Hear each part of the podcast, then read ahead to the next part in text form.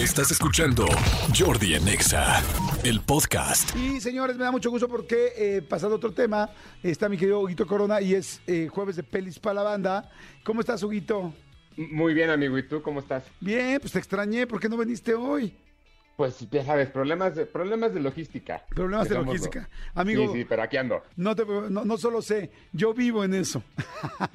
vivo, o sea, nado, cohabito los problemas de logística. Entonces, este... Ahí, ahí tienes terrenos. Ahí tengo, ahí tengo ter- mucho terreno para saber. Oye, amigo, fui a ver eh, Wakanda Forever.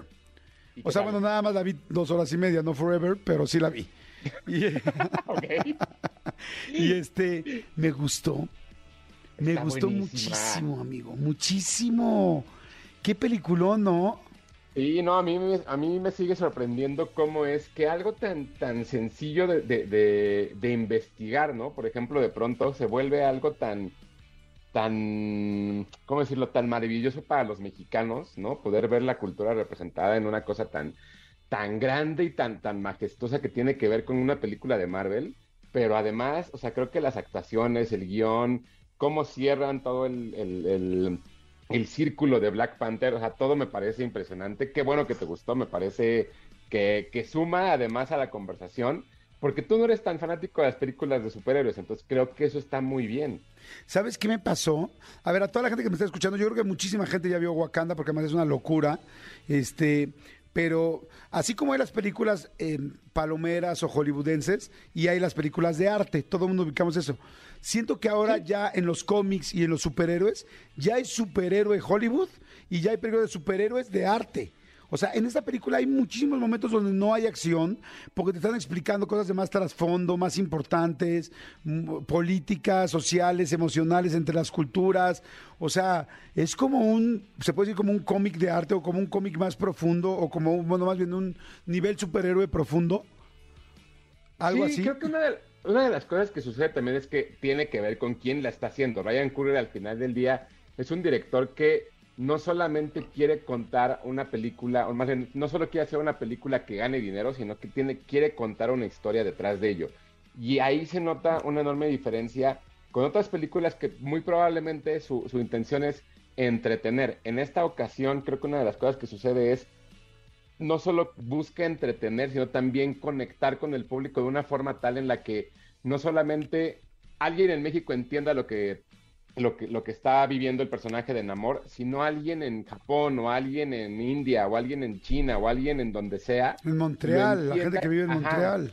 Exacto, o sea, todo esa- esa- ese tipo de, de- de personas lo entiendan a la perfección y que sea una forma diferente de conectar con el público y con los personajes. Entonces, no olvidemos que mucha gente considera el cómic como tal, o sea, no, no, no este cómic, sino el cómic como, como objeto, el octavo arte, ¿no? El- la, la- la octava este, disciplina del arte. Y ya conectando con el séptimo arte también se vuelve algo como exponencial en muchas cosas. Está padrísimo. Y la verdad, ver a nuestro Tenoch Huerta, sí, el de Narcos, sí, el que salía encuerado ahí con, con la señorita que se robó, verlo ahora en superhéroe, super uniformado y volando. Y este, y volando y llegando arriba de las nubes y teniendo una pelea arriba de las nubes con otro superhéroe. No, no, bueno, dije que no lo vea este güey porque me lo doy. O sea, no, no, me dio mucho orgullo ver a Tenoch Huerta con un papel tan importante. Creo que es el primer En- mexicano que tiene un nivel de superhéroe así, ¿no? O sea, ni Alfredo Sí. Dame ha logrado esto. No, no, sí es el primero, pero sobre todo fíjate que hay una cosa muy curiosa en Estados Unidos, que hay muchos TikToks y mucha gente que está hablando específicamente de los calzoncillos y lo que incluye eh, en amor. O sea, como que si hay una obsesión muy grande con los calzoncillos y el paquete de, de, de Tenoch Huerta. Me quedo tranquilo porque después de dos horas 48 de película, nunca le noté el calzoncillo. O sea, no me clavé ahí, fíjate. Entonces bien, me, quedo, bueno. me quedo tranquilo, digo, por, por mis creencias básicas, ¿no? Por ti, por ti, pero habrá gente que se haya pasado esas dos horas 48 minutos preguntándose, ¿y si y, también tienes camas? ¿Cómo funciona esa parte? No lo sabemos, pero ahí está. Para, el público que, guste también de ese tipo de cosas, hay una obsesión completa. Eh, Con el calzoncillo de. Con, con- con la pantaleta Del señor, la pantaleta. con la pantaleta del señor Tenoch Huerta. Así es. Oye, amigo, ¿de qué estrenos vamos a hablar hoy? ¿Cuántos son o cómo estamos? Tenemos cuatro estrenos este fin de semana. Uno de ellos ya está en cines, estrenó la semana pasada y se llama El Menú. Es una película. Ay, la iba a ver ayer, ajá. Bastante interesante. Es una película que protagonizan Anna Taylor John y eh, Joy, eh, Nicholas Holt y Ralph Fiennes, donde básicamente es un grupo de personas pagan por una experiencia culinaria en una isla, en una pequeña isla eh, que, digamos, dura un- un- una noche. Y el chef es alguien que es muy famoso. El chef es alguien que es específicamente como muy meticuloso en cada cosa que te presenta y te va contando una historia con su menú. Entonces, la película arranca cuando estas personas van hacia la isla y empiezan a notar que hay algo que no está bien, hay algo que va sucediendo poco a poco donde ellos se sienten observados y donde al final del día tienen que sobrevivir por algo que empieza a suceder. Parece que es de terror, pero no es una película de terror, es una película de, es un thriller psicológico bastante interesante, pero sobre todo habla de la crítica hacia estos personajes que se creen más allá de la vida, ¿no? Que se creen alguien como súper supremo en el, en, en el arte y la misma gente que, los que los ido- idolatra, sobre todo eh, tiene que ver mucho con la comida en ese sentido, ¿no? De pronto ahora todo el mundo es foodie, todo el mundo le gusta la, la comida de alta, esta alta cocina, ¿no? Y ahora, to- ahora todo el mundo aprecia evidentemente que, que las pequeñas cosas y tal. Sin embargo, hay un mundo detrás de eso. Y la película de verdad está muy buena, la producen Adam McKay y Will Ferrell. No es una comedia, ¿no? Es una, Ok. es una película que tiene ciertos con- cier- cier- cierto tinte de suspenso. Creo que se la van a pasar muy bien si quieren ir al cine. Cuatro coronas y media. ¿Cuatro, cuatro y media? Sí, ¿De cinco, Está- cuatro y media? ¿Tan buena está? está muy buena. Sí, o sea, Me parece impresionante cómo te lo va contando y, y es muy divertida. O sea, ¿Qué sí- sí tendrán te la las islas? ¿Qué es lo que tienen las islas que las hace tan misteriosas? O sea, hay miles de... O sea, la isla misteriosa, Lost, todo el rollo era de la isla. La película está de Old, no sé si se llamaba Old, la bien. Ajá, de... Old. Que me pareció pésima, pésima. Lo mejor que me, Nos lo que más me gustó fue la publicidad. La publicidad de Old era preciosa y la película es de cae, o sea, de chavitos. Pero, ¿qué tienen las islas que a todo el mundo las pone como algo misterioso y que tiene algo raro y extraño? Pues, ¿Por qué es- no es la estación hecho- del Metro Valderas, que también tiene mucha magia? ¿Por Es qué que no otros es lugares? el- es, es el hecho de que no hay nada alrededor. O sea, estás ahí y no puedes escapar. Es como estar en- dentro de una casa, Mm, es en una película de terror, y no puedes salir de ahí. Y evidentemente esa- el, el no conocer lo que está sucediendo o lo que puede pasar en un pequeño espacio de, de tierra, eh, pues evidentemente se vuelve más misterioso porque no hay escapatoria. Tienes razón. ¿Cómo se llamaba esa película que algún día me recomendaste? Donde están, creo que en una isla también, que se meten a una cueva y al entrar a la cueva entran a su infancia o se van al pasado. Buenísima, como de comedia, chistosa, o sea, con una- un humor muy divertido, donde entran a una cueva y van y regresan, Palm Springs puede ser. ajá, Palm Springs. Palm Springs. Buenísima. pero- ¿Era en una isla o nada más era una cueva? No, era una cueva, es en- justo en la ciudad de Palm Springs, en, en- en California. Esa la encuentran en Star Plus. Híjole, una de las mejores del 2020, ¿eh? Buen- ¿Estuvo nominada al Oscar y así o no? No, no, pero fue, eh, fue justo. ah, debe haber sido la primera película que salió cuando empezó la pandemia en plataformas digitales. Entonces agarró a todo el mundo por sorpresa y, y me parece que es una, es una comedia romántica bien interesante y bien divertida. Inteligentísima. Véanla, Palm Springs. Está muy, muy buena en Star Plus, dijiste, ¿verdad? Así es. Ok. Oye, vamos a hablar de Merlina. No, vamos a hablar de Dive. Ok, La porque de- de bueno, Merlina no, también me urge que ya dicen que rompió todos los récords sabidos y por haber en Netflix en inglés, que inclusive le ganó a Stranger Things. Estoy Yo, impactado. fíjate- Leí que le ganó que a no Stranger. Things en la, en la cuarta temporada.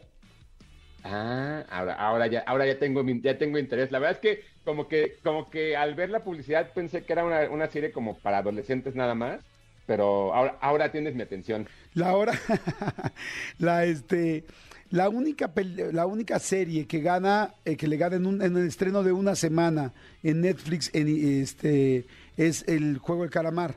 Pero en inglés, como el juego del calamar, pues es en coreano, en inglés ninguna otra serie ha hecho, ha tenido más reproducciones, más horas de reproducción que Merlina. O sea, ninguna otra. Eh, ni siquiera te digo Stranger Things, que, fue una locura, todo el mundo esperando. Entonces, yo me imagino que, yo tampoco la he visto, yo me imagino que debe estar buenísima. Porque, oye, para que la gente se enganche tanto y siga viendo todos los capítulos, Sí, no, no, no. Y justo lo que sucede con estas series es, yo prefiero que el público, o sea, que tentar al público, porque luego me parece que uno cuando entra y ve la serie un mes antes, se pierde de una, de una conversación bastante interesante. Entonces, me voy a aventar la serie este fin de semana y hablaremos de ella la próxima, porque creo que la gente además va, va- va a estar padre que pueda opinar. perfecto. Ahora vamos con Dive. ¿De dónde es Dive? Dive, o más bien La Caída, es una película mexicana que, Ay, de la cual hablamos. está buenísima. La hablamos la semana pasada y gracias a Manolo Fernández. Me encantó. justo La, la- la- la- la recomendó y me, me dijo, Vela. Es una película dirigida por Lucía Puenzo en donde vemos a una Carla Souza que se dedica por completo al papel, además de que produce la película y, y- y está involucrada dentro del guion. Perdón que te Me interrumpa, parece- nada más para que la gente sepa, está en Amazon Prime.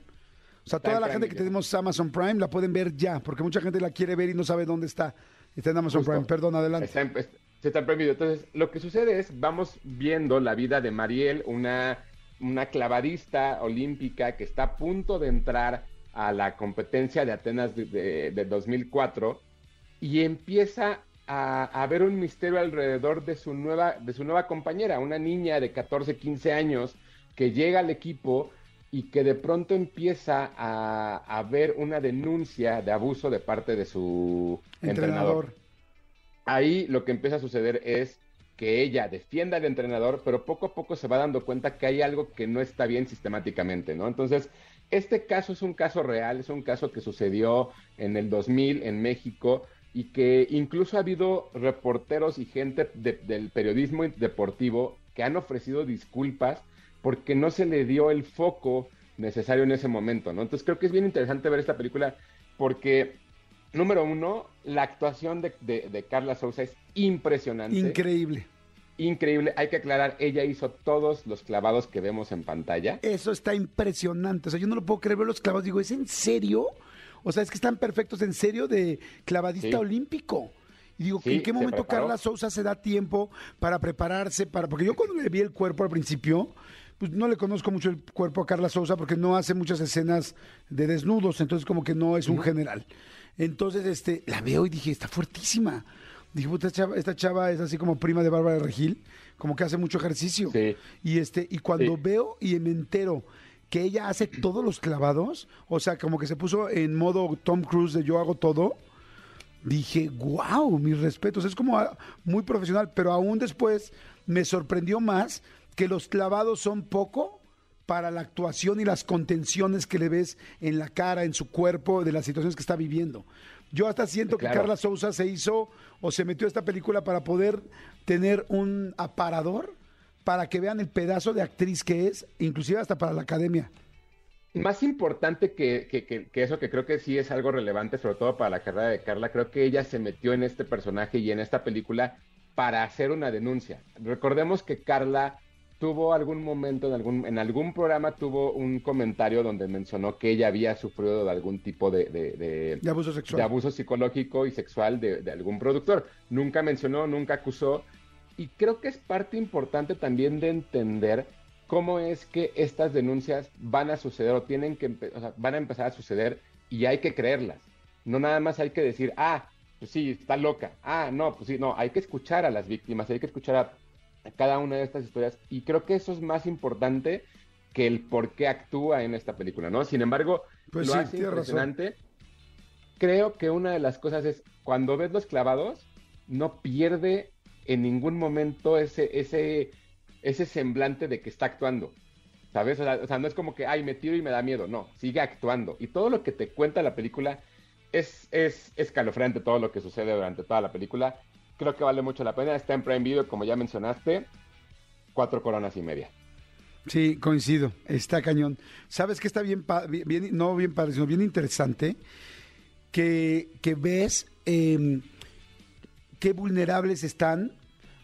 Digo, hay, hay miles de lugares donde están vulnerables mujeres y hombres, pero las mujeres especialmente en todas estas clases de gimnasia, de natación, de tal, con los entrenadores tan cerca, con tanto contacto físico ante sus piernas, sus tornos, las nalgas, o sea, dices, Madre santa, porque tiene todo el derecho un entrenador de gimnasia olímpica, por ejemplo, de decir, pon la, pierna dura, agarra la pero dices, es una niña de 11 años.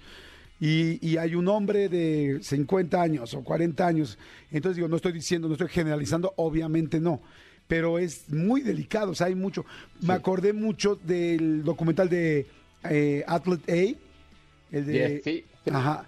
Este, está bien linda la, está bien interesante la película de ver eso, como decir, oye, hay muchas situaciones muy vulnerables para hombres y mujeres, donde un hombre, un maestro, una persona, de, una figura de autoridad, eh, tiene dentro de su trabajo que tiene que hacer un acceso inclusive al cuerpo de una persona. Y, que como papás o adultos tenemos que estar pendientísimos. Está muy interesante, veanla, se llama La Caída eh, en Amazon Prime con Carla Souza como actriz principal. La niña, la, su protagonista también lo hace muy bien. Muy, Azul, sí, está, impresionante cómo, cómo, lo hace. Y sobre todo, hay mucha gente que durante la semana pasada y durante el fin de semana estuvo criticando y estuvo haciendo en redes sociales este llamado a boicotar de alguna forma a los Arieles y a la academia, porque es que todas las películas mexicanas son lo mismo, es que todas las películas son Omar Chaparro, lo que sea. Aún así, cada una tiene un valor diferente. Puede que te guste o no, sin embargo, esta película demuestra en el justo el fin de semana en que todo el mundo hablaba del cine mexicano, cómo hay propuestas más interesantes allá de lo que uno critica. Entonces, de verdad vale mucho la pena. Y ustedes, eh, padres de familia que tienen adolescentes, véanla con ellos. No hay nada así, uy, qué grave, según yo. Este, pero son cosas que se tienen que hablar y las conversaciones incómodas generarán que eso suceda. De acuerdo, amigo. Oye, dicen aquí, ay, pero me perdí. Dice Jordi, me encantó lo que dijo Hugo la semana pasada. Fui a ver Pinocho, como nos recomendó de Guillermo, bueno, fui, sí, de Guillermo el Toro. Como dijo eh, Hugo, es una película excelente, te mueve emociones desde el minuto uno. Y la técnica de slow motion es perfecta para contar esta historia, de stop motion. Cinebox la transmitió de forma gratuita. Ah, mira, no sabía. 100% recomendable. Se nos está acabando el tiempo, amigo, pero nos alargamos. ¿A cuál vamos?